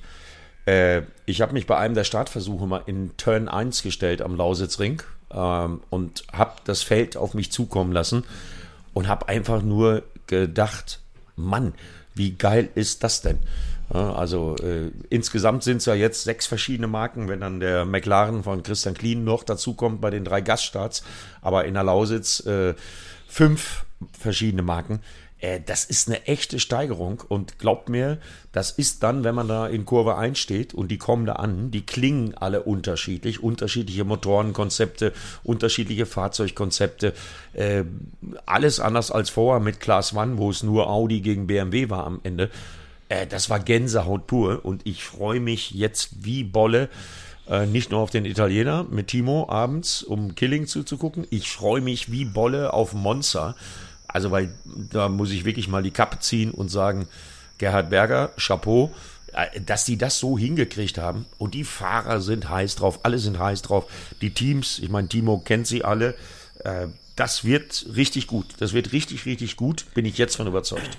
Aber Sie müssen halt nur die BOP, sie müssen halt die BOP hinkriegen. Ja, Ne? ab, aber Und wenn das, sie das fair hinkriegen. ja, das wird Wenn, wenn sie das jetzt alles hingekriegt, wenn, wenn sie das jetzt alles hingekriegt haben, dann kriegen sie die BOP auch noch hin. Das ist meine Meinung. Ja, ich hoffe es schwer, weil das äh, ist nach den ersten vier Testfahrttagen äh, schon noch eine sehr intensive Diskussion. Ähm, ich habe einige Telefonate mit ein paar Fahrern geführt nach den Lausitz-Tests. Und da ist nicht so unbedingt bis jetzt äh, jeder happy, sagen wir mal so, um das sanft auszudrücken. Ähm, aber da ist noch eine Menge Arbeit, aber das war von vornherein klar. Unterschiedliche Konzepte wird schwierig, alle auf einen Nenner zu bringen. Ähm, Gerhard war sehr optimistisch. Gerhard ist sehr optimistisch und sagt, das kriegen wir alles hin. Ähm, muss er natürlich auch auf einer Art, aber der, dem glaube ich das auch. Also ich glaube, dass er, dass er alles dran setzen wird, weil sein Ziel ist, die schnellste GT-Serie zu haben und ähm, vor allen Dingen, dass keiner sagt, ja, wir haben aber 50 PS weniger, 30 Kilo mehr und das ist scheiße hier und das ist scheiße da. Ähm, das liegt ihm ganz, ganz äh, nah, das 100% hinzukriegen, weil das will er sich nicht nachsagen lassen, der Gerhard. Und die DTM auch nicht. Äh, und da ist zwar noch viel Arbeit, aber ich traue es ihm tatsächlich zu. Ja, Ich ich, auch. auch. Ich auch. Der Punkt ist, der Punkt ist die, äh, ich habe mich da am Wochenende mit, äh, mit wem habe ich mich da unterhalten? Oh Gott. Auf jeden Fall haben wir darüber gesprochen. Äh, Der Mann die, hat nicht nur keine Unterhosen, der Mann hat auch kein Gedächtnis mehr. Nee, aber wir haben über die BOP gesprochen und ich habe den, ach, ich glaube sogar, es war Christian Danner. Ich habe gefragt, auf welcher Grundlage, was ist denn die Referenz, was sind die Referenzdaten, auf der die BOP gemacht wird? So, da gibt es zum einen Simulationen und zum anderen diese Testfahrten. Und dann habe ich gesagt, ja gut, aber was ist denn, wenn du dann bei den Testfahrten nicht 100% auspackst, sondern nur 80% auspackst, dann wird auf den 80%, auf der 80% Basis des, was weiß ich, Leistungsvermögen eine BOP gemacht und dann packst du deine 100 Prozent. Also das meine ich mit unfair. Weißt du, was ich meine? Das ist ja genau das Problem. Äh, da, dafür da, da, dafür gibt es einen Fachbegriff, lieber Matthias, und der Fachbegriff dafür heißt Sandbagging. Timo weiß genau, was ich meine. Ja, ist ja, ist ja Standard seit vielen, vielen Jahren. Guck dir das 24-Stunden-Rennen auf dem Nürburgring an. Da wird bei den NLS-Läufen, wie sie jetzt heißen, und Quali-Rennen, da wird mit Handbremse gefahren, da wird mit immer vollen Tanks gefahren, da wird irgendwie immer äh, geguckt, dass ja nicht volle Leistung gefahren wird, damit man ja nicht die wirkliche Leistung und Performance zeigt, damit keine schlechte Einstufung für so das Rennwochenende kommt oder für die 400 Stunden kommen. Ähnlich ist es da natürlich auch. AVL als die, die es ja jetzt für die DTM machen, ähm, hat gesagt, auf Basisdaten äh, basierend werden sie das einstufen können, weil sie natürlich wissen, wenn da, hat ja oft in verschiedenen GT-Serien stattgefunden, dass man einen Profifahrer nimmt, den setzt man in jedes einzelne Auto rein, von jedem Hersteller und lässt einen Fahrer alle Autos fahren und äh, lässt da dann die Performance abrufen, was ja ein guter Grundgedanke ist, aber was technisch und datentechnisch im Hintergrund passiert und was für eine Performance im Auto ist, in Sachen Leistung. Ähm, das wissen nur die Teams oder die Hersteller. Da können die anderen so gut wie es geht äh, zwar mitdiskutieren, aber ähm, was wirklich Fakt ist, wissen die gar nie. Das heißt, es ist immer ein kleines Risiko dabei, dass es nicht 100% bewerten kann. Ähm, ich bin, ich kenne das System von AVL nicht, wie sie es machen. Ich bin gespannt, wenn sie es hinkriegen, Chapeau, weil das ist und bleibt einfach auch eine unfaire, wie sage ich nicht unfair, aber eine brutal schwierige Situation. Das ist einfach wie, wie, wie soll ich das sagen? Einer mit, nee, ich habe kein gutes Beispiel gerade parat, aber es ist ganz schwierig, so unterschiedliche Konzepte zu vergleichen und auf ein Niveau zu bringen. Ja, ist einfach so. Ich habe ich hab ein gutes ja, Beispiel. Ja, ich wollte dich gerade fragen, für dir fällt bestimmt was ein. Ja, absolut. Äh, ist einfach die Frage, wenn du vor dem Pool stehst in Monaco bei 24 Grad, springe ich jetzt rein und habe nur noch eine Unterhose oder nicht? ja, ja, so. ihr, ihr, ihr, ihr, merkt schon, ich will auf die Unterhose hinaus. Ja, ja, so ungefähr. Ja, ja, ja, ja. Ich, ich, ich bin auch ganz froh, dass wir in, dieser, in diesem Podcast wirklich viel darüber reden, weil ich, ich habe auch sonst nichts zu sagen. Nee, ich hab, aber ich, ich habe wirklich, ich habe ich hab mir wirklich über, ich habe echt gedacht so, klar, diese ganzen Geschichten vom 24-Stunden-Rennen und volle Tanks und Handbremse und so habe ich natürlich auch schon, gerade von dir, Timo, oder auch von Martin oder so, natürlich auch schon gehört, von Maxi Götz und so. Aber ähm, ich finde das einfach interessant und ich hatte mit Maximilian Götz tatsächlich auch ein bisschen Kontakt und der, der schrieb mir eben auch und sagte, ich hoffe einfach, dass die es fair hinbekommen. Ne? Er war jetzt der Schnellste oder er war einer der Top-Leute bei diesen Testtagen am Lausitzring und ähm, ich, ja, das, da, bin ich, da bin ich wirklich gespannt. Ich will das auch nicht schlecht reden. Im Gegenteil, ich will einfach nur diese Frage stellen. Das ist übrigens dann am Ende des Tages auch meine Aufgabe als Journalist. Aber ich finde, die, die Chance haben sie verdient. Und ich habe genauso, Eddie, wie du es richtig sagst, auch da volles Vertrauen in Gerhard und seine Mannen und Ladies, dass sie das auf die Kette kriegen. Ich finde, sie haben jetzt schon mehr auf die Kette gekriegt, als wir uns alle hätten Weihnachten träumen lassen können. Ja, ja de de de definitiv, Matthias, weil ich meine, überleg dir das mal, wie wir auseinandergegangen sind. Saisonfinale, Corona-bedingt. Da waren wir noch nicht mal physisch zusammen, sondern ihr wart an der Rennstrecke, wir waren in München im Studio, Corona-bedingt. Ja, und da haben wir uns natürlich alle mit großen Fragezeichen angeguckt und, und überlegt, äh, wie soll denn das gehen? Wie, wie soll denn eine DTM 2021 entstehen? Und dann stehst du, wie in meinem Fall, bin ich auch sehr dankbar für, danke nochmal an meinen Sender, dass ich das durfte, auf einmal am Lausitzring und siehst dieses Feld äh, auf dich zukommen. Da ist es mir dann auch scheißegal, ob das ein stehender oder ein fliegender Start ist. Äh, das war einfach geil. Also äh, die DTM lebt, äh, das glaube ich jetzt. Und wenn jemand wie Gerhard Berger ähm, der so viel Aufwand betrieben hat und es hinbekommen hat. Ich sage da ein äh, Sponsorenbeispiel. Red Bull, ich erinnere mich, ist noch gar nicht so lange her, dass wir mit Dr. Helmut Marko ein Interview hatten am äh, Red Bull Ring und er gesagt hat, nee, nee, Red Bull und die DTM, äh, das passt gerade nicht in unser Konzept, das machen wir nicht. Aber Gerhard Berger hat es hinbekommen, dass da zwei Ferraris mit Alex Albon äh, letztes Jahr noch Formel 1 Fahrer und äh, dem konnte man ansehen, dass er das nicht so als Durchgangsstation betrachtet, sondern der hat richtig schön aufs äh, Pedal getreten und Vollgas gegeben.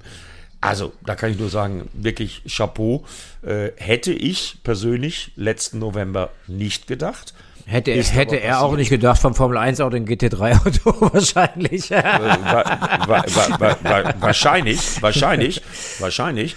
Aber jetzt haben wir da eine geile Mischung und äh, ja, ich bin wirklich gespannt und Monza wird großes Kino, weiß ich jetzt Timo, schon. kannst du, kannst du einmal bitte unseren Hörern erklären, weil das ist ja auch eine Diskussion. Ich, fand, ich bin ein großer Fan von stehenden Starts, warum mit diesen GT-Autos kein stehender Start möglich ist? Ja, also das hätte für die schweren GT-Autos tatsächlich mit dem Drehmoment der Leistung, die die Autos in dem Fall haben, die ausgelegt sind, äh, eine, neue Kupplung gebraucht. Das heißt, eine Entwicklung hätte so zwischen 30.000 und 40.000 Euro nochmal extra gekostet, äh, um einfach äh, eine, eine Kupplung standfest zu bekommen, die eben das aushält, so ein Auto aus dem Stehen zu beschleunigen. Und deswegen hat man sich tatsächlich dafür für entschieden, was ich auch gut finde, weil ich finde die Fliegenstarts gar nicht so schlecht. Klar, beim stehenden Start ist mehr Chancen, mehr Durcheinander, mal einen guten, mal einen schlechten Start. Das hat man in der Regel nicht so. Beim fliegenden Start zieht es mehr auseinander. Aber aus Kostengründen hat man ähm, ja gesagt, wir, wir machen es lieber nicht.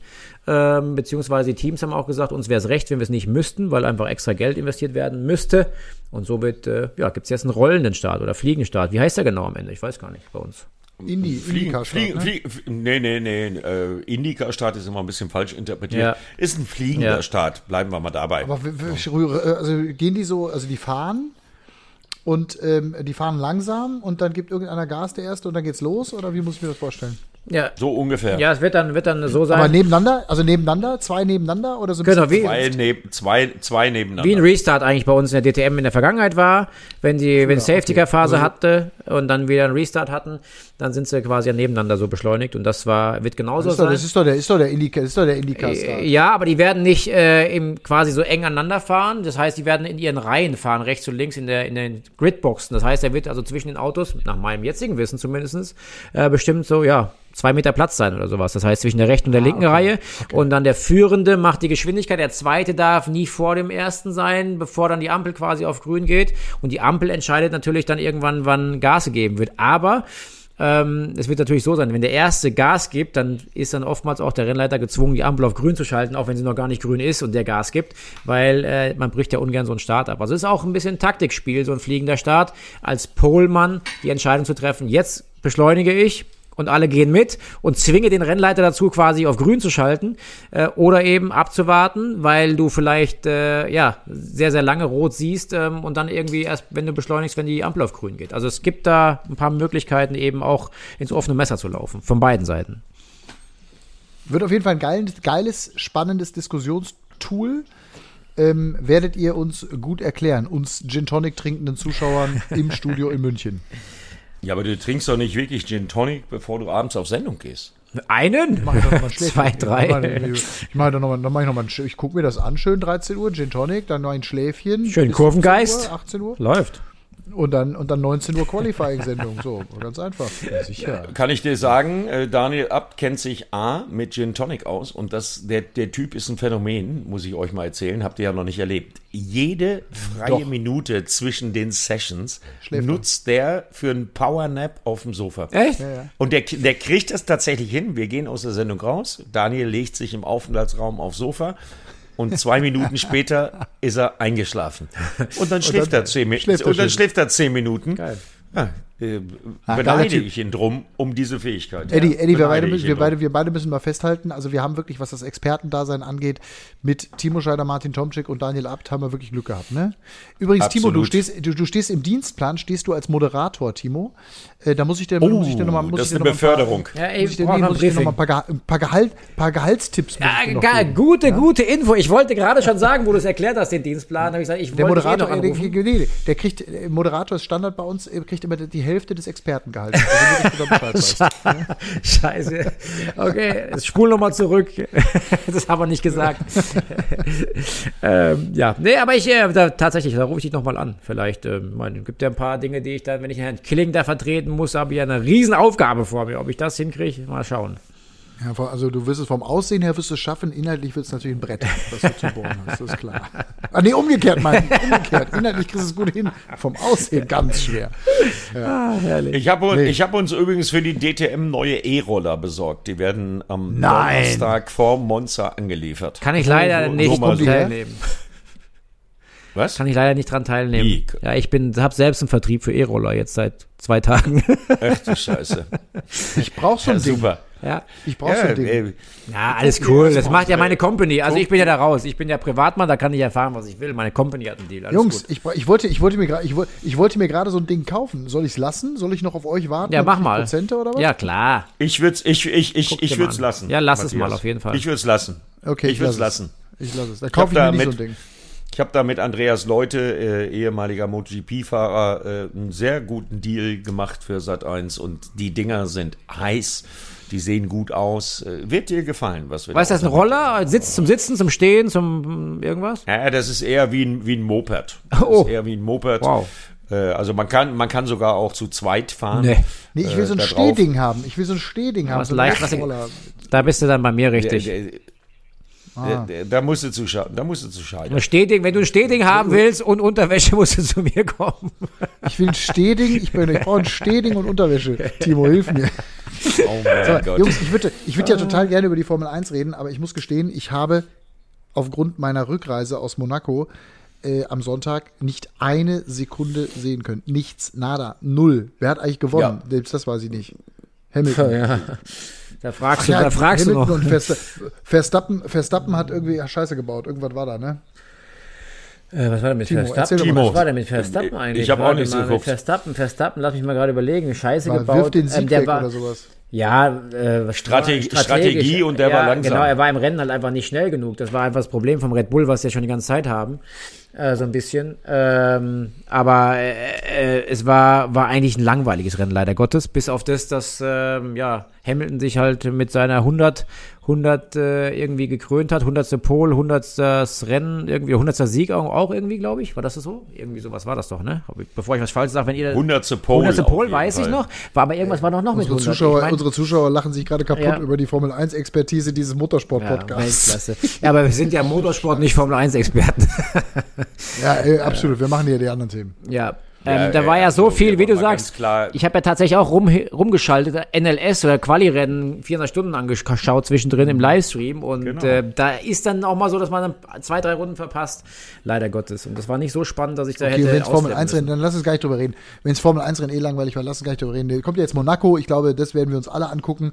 Äh, die Formel 1 in Monaco in einer anderthalb Wochen. In, also am, was ist das da? Wochenende 24. glaube ich oder sowas. Aber in Sachen, Genau. in Sachen Barcelona muss ich noch einmal eins loswerden bei der Formel 1. Also da habe ich mir meinen zweiten Top dieses Wochenende. Sagt wahrscheinlich der Name den meisten hier gar nichts, aber schreibt ihn euch vielleicht mal auf. Denn der Name Dennis Hauger, ein Norweger, hat sein erstes Formel 3 Rennen Ich schreib- gewonnen. schreib ja, auf. ja, äh, für den Statistiker und, und Analytiker Eddie Mielke sehr gut. Der Junge hat bei mir seine allerersten Gehversuche in meinem Formel 4 Team gemacht, vor fünf Jahren, sechs Jahren, 2016. Habe ich gesehen, hast du gepostet? Habe ich ne? gepostet, du genau. gepostet. Der Junge, der kam wie der Timo Scheider Formel 4 war. Ganz genau. Und da ist der quasi frisch von der Kart-Weltmeisterschaft gekommen, hat noch nie ein Auto bewegt, ist rausgefahren, hat zwei Tage getestet und war nach zwei Tagen Test äh, ein Zehntel von der Pole Position Rundenzeit der Formel 4, die am Wochenende davor gefahren ist, entfernt. Da habe ich gesagt, auf den Jungen müsst ihr schauen. Was ist passiert? Mittlerweile hat er einen Red Bull-Vertrag, mittlerweile ist er bei Prema in der Formel 3 als bestes Formel 3-Team, was man so in den letzten Jahren hatte und führt aktuell die Meisterschaft an mit seinem allerersten Formel 3-Sieg. Merkt euch den Namen Dennis Hauger, der Junge wird ein ganz großer an. Das habe ich damals gesagt. Aus Norwegen. Aus Norwegen, richtig, ja. Eine Hammertyp, äh, mega Performance und das war mein zweiter Top. Wie gesagt, es sagt nicht vielen was da draußen, aber wer ein bisschen ein Auge auf mehr Motorsport als Formel 1, DTM und Formel E legt, sollte sich mal den jungen Mann in der Formel 3 anschauen. Dennis. Sagt das Orakel Timo. Ja, Schein. wir sprechen uns in drei der Jahren wieder. Übrigens, der übrigens auch sehr erfolgreich Formel 3 gefahren ist äh, in den 90er Jahren. Das will ich an dieser Stelle auch nochmal deutlich sagen. Ja, Da kommt der Wikipedia Killing. Nee, nix Wikipedia Killing. Da kommt Killing, der über Timo Scheider einen Film gemacht hat und sozusagen ganz viel recherchiert hat äh, in, in meinem Leben und ge- unzählige Formel 3 Bilder damals im Benetton Junior Team äh, mir reingezogen habe, Ja, Kollege geil. Mielke. Nix hier Wikipedia. Scheiß auf Wikipedia. Weil- weil- Wikipedia sagt, dass ich Hallensprecher bei der Basketball Hamburg Towers bin. Wie, äh, kannst du ein Ei draufschlagen auf Wikipedia. So sieht es nämlich aus. We- Weißt du, weißt, was mir beim Kollegen Scheider einfällt, weil wir ja vorhin ansatzweise drüber gesprochen haben und Timo äh, erzählt uns jetzt gleich nochmal was dazu. Mir fällt ein, die erste Pole, Timo, korrigier mich, wenn ich falsch liege, in Sanford, in den Niederlanden, mit einem Opel. Das war deine erste DTM-Pole. Und dann äh, ging im Rennen irgendwie gar nichts. Äh, und Nee, nee, seitdem nee, bin ich. Timo Scheider-Fan. Das ist schön, aber Nee, anders? du warst 2003 richtig. Das war die erste und einzige Pole von, von Opel in der DTM im Jahr 2003. Die einzigen Führungskilometer. Also ist nicht so, dass im Rennen gar nichts ging, sondern wir haben das Rennen drei Viertel angeführt und beim Boxenstopp Ja. ist leider Gottes der. Lollipop-Mann ein bisschen schnell gewesen und äh, da war vorne rechtes Rad nicht drauf. Und ähm, das habe ich am Ausgang der Boxengasse verloren, in Führung liegend. Und Christian Albers damals, als Holländer, war der ganze Rennen mit dem Mercedes Zweiter. Und ich habe ja das Rennen angeführt und kam aus der Box raus. Es wäre wieder ein Match gewesen, ganz knapp, um die Führung nach meinem Boxenstopp. Aber dann macht es am Boxenausfall flupp. Und dann lag mein Reifen da. Reifen und dann sind dann, weiß nicht, damals 60.000, 70.000 ausgeflippt, weil natürlich Holländer Fans von Christian Albers. Aber eine sehr, sehr, sehr, wahrscheinlich die emotionalste Situation, die ich im Motorsport in der DTM hatte, auf jeden Fall. Ähm, faire äh, äh, holländische Kulisse hat quasi Standing Ovation vom Weg, quasi wo das Auto stand, bis zurück in die Box geklatscht, stehenderweise, äh, aus Respekt dazu. Ich habe Mercedes äh, Teammitglieder damals äh, applaudieren sehen und einfach aus Mitleid quasi für Opel, für mich ähm, viel Respekt bekommen dafür. Und ähm, damals mein, mein, mein, der Teammanager, der auch Lollipop-Mann in dem Fall damals war, ähm, der hat äh, den ganzen Abend geheult, weil er einfach zu früh quasi das Go gegeben hat, weil er natürlich auch so gepumpt war und wollte, dass es irgendwie äh, für den Sieg reicht. Hat es aber dann eben nicht, weil wir ausgefallen sind. Und ähm, das war, glaube ich, danach die größte Party, die ich jeweils gefeiert habe in der DTM am Abend in Sanford. Und ihr, Aber- habt, sie, aber- ihr habt sie gerne gefeiert. Ihr habt sie gerne gefeiert. ja, Trotz des aber- aber- ja. Timo, äh, du gibst mir recht. Ich weiß noch, samstags dann, wie du auf die Pole gefahren bist mit dem Opel. Das war schon ein sehr spezieller Moment. Ne? Also äh, den Moment werde ich nie vergessen. Das, das war schon ein großes Kino. Das war, ich meine, mit dem Opel war man natürlich eh immer so ein bisschen Underdog, ähm, außer im ersten Jahr der DTM, wo halt die Motoren überlegen waren von Opel. Danach war es einfach immer schwer, schwer, schwer, wenn es mal gut gelaufen ist, bist du mal Vierter geworden, Dritter geworden, Siebter geworden, irgendwie so. Und dann stehen wir plötzlich auf Pol, meine Lieblingsstrecke, äh, dann in Sanford. Ähm, da habe ich viermal auf Pol gestanden. Das ist dann schon irgendwie, ja, natürlich was unglaublich Besonderes, eine Erleichterung. Ähm, man hat ja oft, oder in den Opel-Jahren zu mir Podestverweigerer gesagt. Ähm, das ist so nach dem Motto, du wolltest ja nie da oben stehen. Das, dieses Image des Podestverweigerers hatte ich ja, äh, weil es irgendwie nie funktioniert hatte. Wir hatten schon in Portugal Rennen, wo wir auf Podiumsebene äh, waren und dann war plötzlich irgendwie das Gas hängen geblieben. Es ist immer irgendwas passiert. Ähm, aber Der Opel. schönste Moment übrigens, der schönste Moment der DTM. Äh, Entschuldige, ich dachte, du bist fertig. Ja, Erzähl bitte. weiter. Nein, nein, ich, gerne ich wollte eigentlich nur sagen, dass ich Opel eigentlich alles zu verdanken habe. Opel hat mich da nach meiner Formel 3-Zeit, 97, wie du es gerade angesprochen hast, bin ich ja Vizemeister um den Kampf, den Titel mit Nick Heidfeld Zweiter geworden, er als McLaren Junior, ich als äh, Benetton Junior. Und da habe ich bei Volker Strietzek zur Neugründung der DTM ja am, auf der Essen Motorshow gestanden und habe gebettelt, gib mir einen Drive im, in einem DTM-Auto.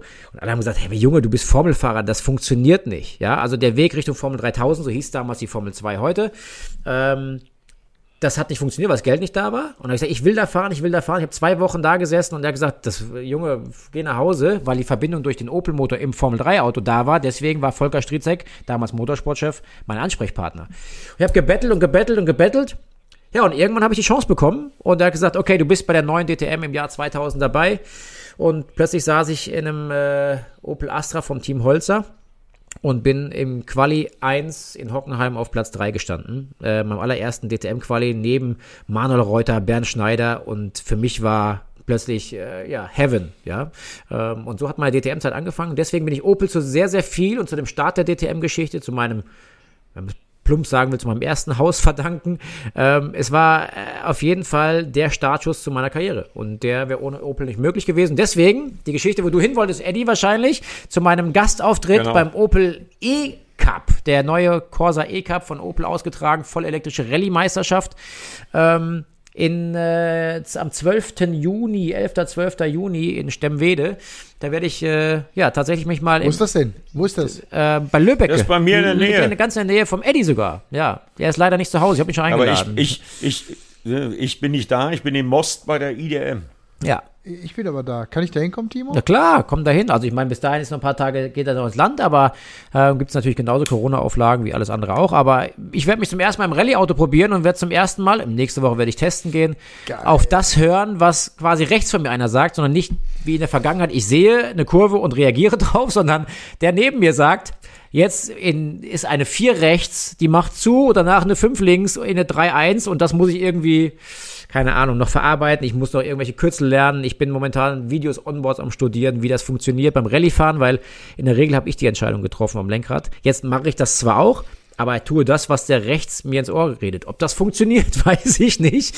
Aber ich mache mir da keine, keine großen Gedanken drum. Ich möchte es probieren. Es wird spaßig werden, 100 Prozent. Äh, oder hoffe ich zumindestens. Ähm, die ganzen Experten werden mir da um die Ohren fahren, aber darum geht's mir gar nicht. Ich möchte es ausprobieren und äh, wir werden sehen, wo die Reise hingeht. Finde ich super. Finde ich super geil. Herzlichen Glückwunsch. Ja, Schönes danke. Ding. Und ich kann diese Emotionen, ich kann diese Emotionen wirklich nachvollziehen und nachempfinden. Jeder von uns hat ja da eine Vergangenheit und eine Geschichte. Ich bin gerade verpflichtet worden, am 8. Juni äh, äh, 25 Jahre AIDA zu moderieren. 25 Schön. Jahre AIDA Kreuzfahrtschiff. Und ich habe auf dem Kreuzfahrtschiff AIDA 1998 meinen Weg begonnen als Moderator. Geil. Und das ist äh, deshalb ist genau, kann ich genau nachvollziehen, mit welcher Gänsehaut man dann auf einmal auch zu so einer Marke zurückkehrt. Finde ich ganz äh, beeindruckend, wie du das erzählst, weil du es eben auch mit dieser Begeisterung eines, eines, ja, gefühlt eines kleinen Kindes übrigens. Ja, es ist, ist ja so, ja. Ganz Wie du es gerade sagst, so, das sowas vergisst man nicht und darf man auch nicht vergessen. Nein. Wo man herkommt und warum man da ist, wo man ist, äh, hat natürlich selber einen sehr großen Einfluss auf seine, seine Laufbahn. Aber ähm, wenn ich, ich werde irgendwann mal noch mal so ein, so, ein, so ein Buch schreiben über das, was passiert ist. Da sind so, wären so viele Dinge, die es wert wären zu erzählen, so viele Dinge, die da draußen kein Mensch weiß. Da wären so viele Dinge, die, die, die da draußen große Augen ähm, Leute große Augen machen würden, wenn sie das wüssten, was in so einer Rennfahrerkarriere passiert, beziehungsweise hinter den Kulissen passiert, was nie draußen rauskommt oder rauskommen durfte. Ich könnte euch Sachen erzählen, das könnten wir hier im Podcast die nächsten 24 Stunden machen, aber das wollte ich, will ich jetzt aber nicht. Aber Fakt ist, ich bin dankbar, dass Opel mich angerufen hat. Jörg Schrott, mittlerweile Leiter bei Opel Motorsport, ähm, damals Marketingverantwortlicher, der hat angerufen, der sagt, Timo, das ist so geil, äh, was willst du dafür haben? Wir haben einen Preis ausgemacht, ich habe eingeschlagen und er sagt, ich freue mich wie ein kleines Kind. Und das ist Emotion, was du gerade sagst. Und darauf freue ich mich wirklich. Voll. Ja. Mega. De, de, de, den Kollegen Jörg Schrott kenne ich übrigens auch sehr, sehr gut, äh, Timo. Deswegen kann ich diese Emotionalität nachvollziehen. Das ist gelebter Motorsport. Ich weiß noch, wie ich Jörg, Jörg mal irgendwann angerufen habe, weil ich ein Auto brauchte für Aleix Espargaro, damit der auf Touristenfahrten um die Nordschleife fahren konnte. Äh, mit Jörg Schrott war das ein Telefonat und zack waren äh, die Autos da. Dann kam noch Volker Stritzek, den du ja auch erwähnt hast. Der hat dann erstmal eine Einführung gegeben. Also äh, das Hause Opel äh, hat da schon eine große Motorsport-Historie und vor allen Dingen Typen wie den Jörg, äh, die das leben. Ja. Die, die dann, wenn sie so eine Chance sehen, den Scheider da in Stemmwede in Rallye-Auto zu setzen, auch ergreifen. Äh, großes Kino. So macht man Marketing, so macht man aber auch Motorsport. Ja, und das muss Ich ich. wollte gerade sagen, es ist ja übrigens auch für so einen kleinen Opel Corsa Cup oder wie auch immer das heißt, Rallye-Dingsbums, wenn ein zweifacher DTM-Champion da auch mitfährt, übrigens auch für die eine ganz gute Marketingmaßnahme, ne? Ja, also das war äh, wir, Gott, Also sei, Gott sei Dank für alle. Das war ja Gott sei Dank der Grund, warum sie das äh, gedacht haben, das könnte eine gute Idee sein. Auch euch gut bekannt, auch dir, lieber Eddie. Ähm, Markus Lacroix macht die Pressearbeit für Opel Motorsport. Ähm, sehr, sehr guter Freund Genau. von mir, der das Ganze dann auch verknüpft hat nochmal. Ähm, bin ich auch sehr dankbar nochmal für. Und äh, ich muss, muss eins sagen, zu Opel zurück, Opel hin oder her und die Geschichte im Motorsport ist, ist, ist eine, eine ganz besondere, in der DTM speziell. Ähm, Fakt ist, auch wenn darüber früher oft gelacht wurde und oftmals hat man sich mit Opel Teamkleidung vielleicht nicht so wohl gefühlt im Fahrerlager, weil man immer das Gefühl hatte, ah, da kommen die Loser kommen wieder reingelaufen, so äh, best of the rest, ja. So ein bisschen hat man manchmal das Gefühl gehabt, aber die Fans Egal wie sie waren, ob sie Cowboy-Stiefel anhatten, ob sie verdreckte Hosen hatten, aber die waren am Dienstag, Montag, Dienstag, Mittwoch im Fahrerlager beziehungsweise schon auf den Campingplätzen, haben gezeltet und haben die verrücktesten Partys gefeiert. Das, was ich bei Opel erlebt habe, Fanbase-mäßig, habe ich noch nirgendwo anders erlebt. Ist natürlich speziell, erlebt, ne? speziell, keine Frage, ähm, aber diesen Enthusiasmus, den habe ich nur bei Opel erlebt. Ist definitiv so. Ich glaube, du hast auch viele, viele deiner Fans, und ich habe ja in unserer gemeinsamen DTM-Zeit in diesen drei Jahren das ja oft erlebt, als Zuschauer noch zugelassen waren, wie oft du da auch angesprochen, Leute, die irgendwie Timo Scheider auf dem Arm tätowiert haben und ich weiß nicht was alles, deine, deine Startnummern am, am Hacken und so. Ähm, und, und, und das sind oft noch Fans aus der Opel-Zeit gewesen. Ja, ne? tatsächlich. Ja, es ist, es Also diese. Hardcore-Fans, die du hast, kommen aus der Opel-Zeit. Du, nachdem das jetzt die Pressemitteilung raus war, ähm, habe ich Nachrichten auf Insta und Co. gekriegt, so geil, jetzt wäre der Traum, Timo zurück mit Opel in die DTM. Also das waren mehrere Nachrichten. Das ist ein schöner Traum von euch da draußen. Danke, dass ihr nach wie vor äh, irgendwie diese Verbindung habt. Äh, aber die Wahrscheinlichkeit sehe ich momentan eher nicht gegeben. Also aus meiner Perspektive aktuell. Äh, Da, da, da ich mich gerade aus 24-Stunden-Rennen vorbereite, ähm, deswegen, ich würde gleich gern auch noch aufs Thema 24-Stunden-Quali-Rennen kommen. Guckt euch nur die Geschichte um den Manta beim 24-Stunden-Rennen mit dem Fuchsschwanz an. Das ist ja genau das, was ihr beide gerade äh, da thematisiert habt. Äh, das, das, das gibt es sonst gar nicht. Ja. Das, das ist einmalig. Ja, das definitiv, was Opel da geschaffen hat. Und ähm, ich meine, klar, ich durfte mit dem Opel, mit dem DTM-Auto damals 2003 auf der Nordschleife die 24 Stunden gewinnen. Ähm, das war für, für Opel und für die ganze Community Opel ein Highlight. Ihr könnt euch nicht vorstellen, auf wie viel Opel-Treffen ich quasi damals als DTM-Fahrer war. Aus, aus, hey, Marketinggründen. Wir gehen da hin, feiern mit denen, geben ihnen das Gefühl, wir sind ein Team. Das war schon sehr, sehr, sehr speziell. Und wie du sagst, Eddie, die 24 Stunden mit dem Opel Manta, ja, also das ist, ist Legende. Fährst du bei den 24 Stunden? Auf dem Manta, ja. Das wäre was. Erzähl mal, Eddie, äh, erzähl mal, erzähl, erzähl mal zum Schluss vom, erzähl mal zum Schluss vom 24-Stunden-Rennen. Wir sind eine Stunde vier. ja. Ja, macht ja, macht ich ja nichts. Also ich, Ich ich, auch. ich, ich auch habe ich Ich hab, ich hab mir das, ich habe mir das Quali-Rennen angeguckt und ich will von Scheider wissen, ob er beim 24-Stunden-Rennen fährt und ich ihn kommentieren darf. Boah. Also Tomczyk fährt, das weiß ich. Also ich will hier nicht schon wieder irgendwelche Dinge an den Start bringen und dann ewig nichts sagen können. Ich halte einfach mal meine Fresse und ähm, wenn es dann so ist, dann ist es vielleicht so. Okay, ich habe auch noch was zu, ich habe auch noch was zu verkünden. Ich habe was zu verkünden. Leute, Ich bin gespannt. Eddie, da du ja das 24-Stunden-Rennen kommentierst, Yes. möchte ich an dieser Stelle euch hier in diesem Podcast, und ich freue mich, dass ich das hier machen darf, dass ich es hier machen darf, euch mitteilen, dass ich beim 24-Stunden-Rennen als Rennfahrer nicht starten. Ja, okay. Ihr, ich wollte das einmal, ich wollte das einmal mitteilen. Ja, schön. Wirklich. Das wisst ihr Bescheid. Das Vielen Dank. Also, dass schön. einfach diese News auch draußen ist. Ja, super. Ja, das, das, das liegt daran, weil in der Eifel die Unterhosen ausverkauft sind in deiner Größe.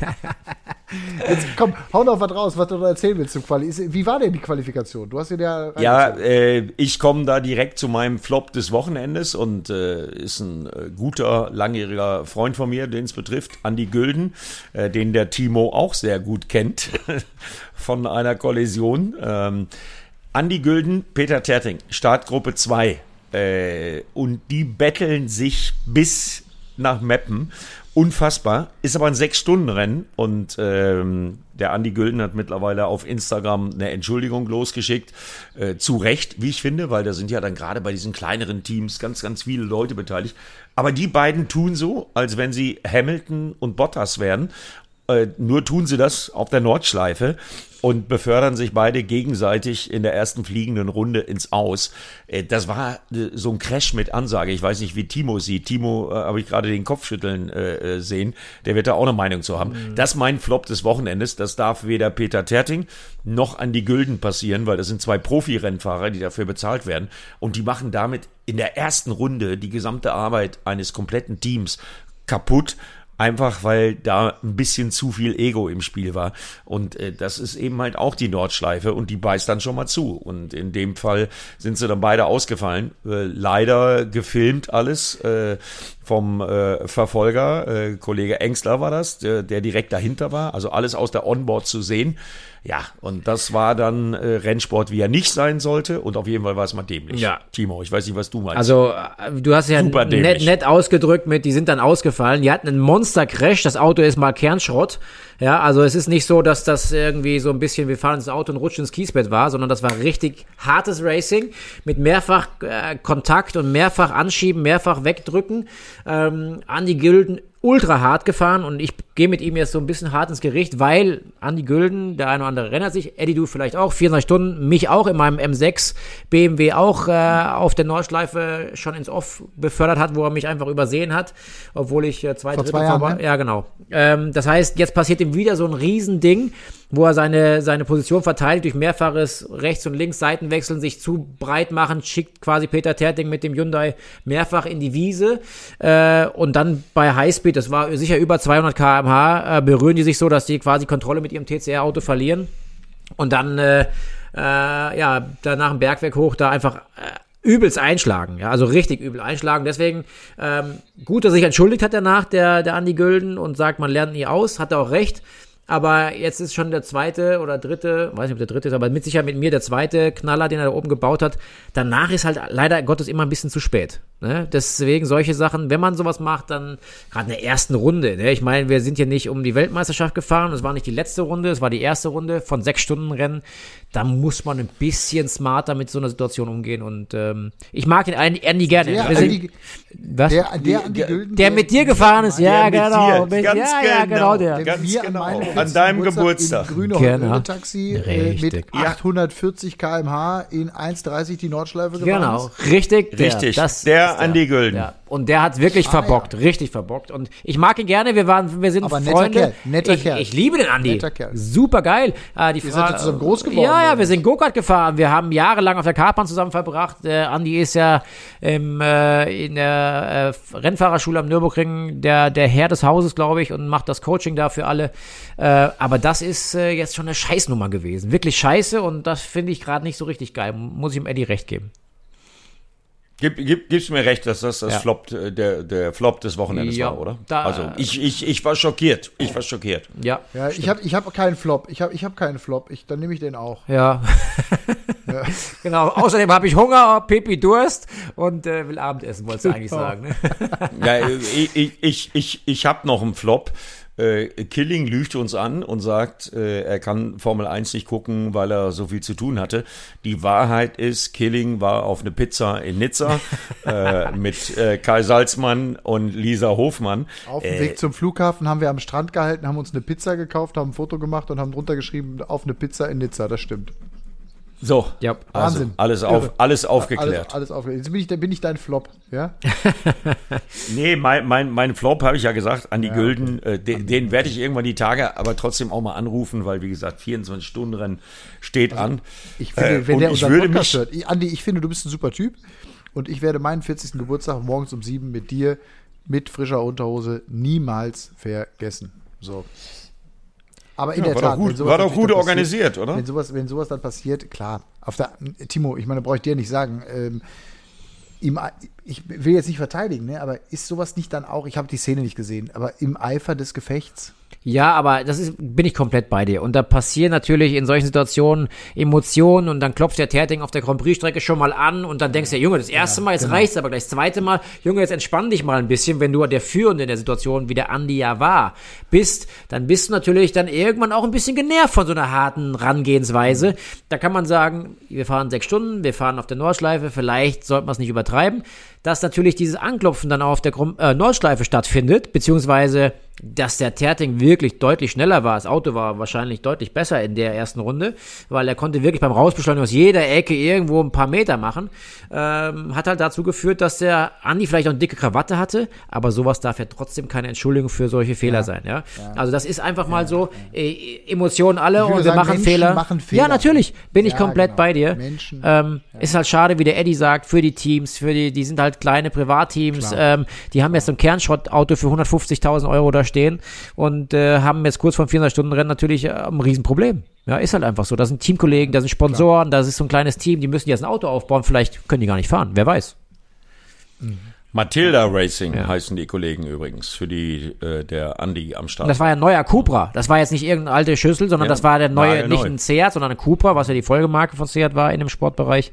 Also auch ein nagelneues Auto. Also auch ärgerlich, ne? Es ist, pff, ja. Der Andi, äh, der beißt sich selbst in den Arsch, der findet das selber scheiße, er hat sich entschuldigt dafür. Äh, ich glaube, die kommt auch draußen an. Aber ja, shit happens, sollte nicht passieren. Schönes Schlusswort. Dieser Podcast sollte passieren. Das war unser Plan, einen schönen Podcast zu machen. Ich fand ihn sehr unterhaltsam. Also ich habe mich selber Ja. von euch beiden unterhalten gefühlt. Vielen Dank dafür. Danke gleichfalls. Ja, da wir uns in Corona-Zeiten ja nicht an den Rennstrecken dieser Welt treffen, müssen wir uns halt zum Podcasten verabreden. Ohne Scheiß, Und, wir sind äh, näher, wir sind Jungs, durch diesen Podcast Jungs, Folge 31. Wir sind näher zusammengerückt, Ja. als es wir Ey. jemals waren. aber ernsthaft, ich vermisse euch wie die Sau. Und da kann auch der Unterhosenwerksfahrer aus Rüsselsheim Podcast nichts dran ändern. Ja. Wir hoffen, dass wir euch da draußen ein bisschen Freude gemacht haben in den letzten eine Stunde 13 Minuten. Ich glaube, der eine oder andere wird wieder eine etwas längere Runde mit dem Hund jetzt gelaufen sein, um sich diese schöne Folge anzuhören. Wenn euch die Folge gefallen hat, macht bitte einen Screenshot. Einige machen das immer schon. Wir brauchen da noch viel, viel mehr. Am besten noch mit Verlinkung oder wie auch immer, äh, dass mehr Leute von diesem Podcast erfahren. Also wir, wir, wir reißen immer ganz gut in den Charts nach oben, nach Veröffentlichung, ja. Aber ich möchte natürlich mit diesem Podcast auch Millionär werden. Insofern wäre es, wären wir euch dankbar, wenn ihr uns zum Millionär macht. Eddie, oder du hättest auch nichts dagegen? Äh, überhaupt nichts. Ja. Timo. Überhaupt nichts. Wir brauchen, wir brauchen mehr Teilerei. Timo, Timo sagt nichts, weil Timo ist schon Millionär. nein, nein, das glaube ich nicht. Das kann ich mir nicht vorstellen mit so ein bisschen Autofahren. Nee, kann ich mir Aber, Guck mal, wie er grinst. Das kann ich mir nicht vorstellen. Aber nee, aber äh, wirklich, das ist mein, mein, mein Aufruf, ich meine das ernst. Wir brauchen euch da draußen. Ja. Ja, Wir wollen- bitte, bitte. Also es ist echt wir- lustig. Keiner von uns, keiner, ich schwöre, ich schwöre es euch, keiner von uns verdient mit diesem Podcast einen Cent. Wir machen das, weil wir euch lieben und weil wir den Motorsport lieben. Kein Scheiß. Glaubt uns kein Mensch da draußen. Ich ändere, ich, ich, ich, ich, ich ändere jetzt die Überschrift und äh, der Podcast heißt jetzt Killing Battled. Nein, das ist kein Betteln. Das ist kein Betteln. Einfach hier, Das wir ist eine brauchen euch. freundliche Bitte. Wir sind, eine, wir, sind eine, wir sind eine Community, alle zusammen. Und ihr seid geile Zuhörer. Wir kriegen da so oft Nachrichten. Vielen, vielen Dank dafür. Auf das dem- einmal wirklich in aller Ernsthaftigkeit loswerden. Auf dem Weg zum Podcast Millionär. Nein, hier, wir, wir, bleiben, bei, wir bleiben beim Brüssel in der Unterhose. Ja, oder super. Ja, war mega. Ja? Ja, ja. Der Unterhosenwerksfahrer aus Rüsselsheim Der ist heute Abend was? Timo, was gibt's denn? Oh, heute Abend könnte es Curry geben. Curry. Thai Curry? Thai oder- Curry, oder natürlich. ein Curry? Meine Frau und ich, wir mögen es scharf. Bei mir gibt es auch Curry, allerdings äh, bei mir gibt es auch Currywurst. allerdings Currywurst. Herrlich. Übrigens, Männer, ihr, Ja. ihr müsstet heute, nee, morgen oder so ein Paket von mir erhalten. Nein. Hast du, hast du letzte Woche doch schon Ja, ja, gesagt. ist aber jetzt gestern erst in die Post gegangen. Also ihr kriegt ein Paket. Ist ja geil. Wie gefällt euch meine neue Handstichmütze? Meine gut. Choice Mütze? Habe gut, ich gesagt, coole Timo, Idee. Fand ich Ja. cool. Auf jeden Fall. Super geil. Ich melde mich schon mal an für eine, bitte. Ja, kriegst du, kriegst du. Wir werden die, wir produzieren jetzt und da wird's, äh, die wird auf den Markt kommen, Leute. Die machst du selber, So, oder was? Genug der Oh, Werbung. schön. Was? Die machst du selber, die produzierst du selber in Ja, deinem Keller? Also mit, Ach, nee, mit Handstich. Ah, okay, mit Handstich zusammen, mit unserem DTM-Partner. Ja, ja, wir bringen die raus. läuft bei dir. Mal gucken. Try, try and Error. Nee, wir haben es Try and Error genannt, das Projekt. Ja, das, Grüße an Der geneigte, Berger Zuhö der, der, der geneigte Zuhörer könnte auf die Idee kommen, dass wir drei uns nicht trennen können. Ja, irgendwie schon. Deswegen, Matthias, mach doch mal ein Schlusswort. Das war's. Tschüss. Ciao! Run Racing, der Motorsport-Podcast mit Timo Scheider, Eddie Mielke und Matthias Killing.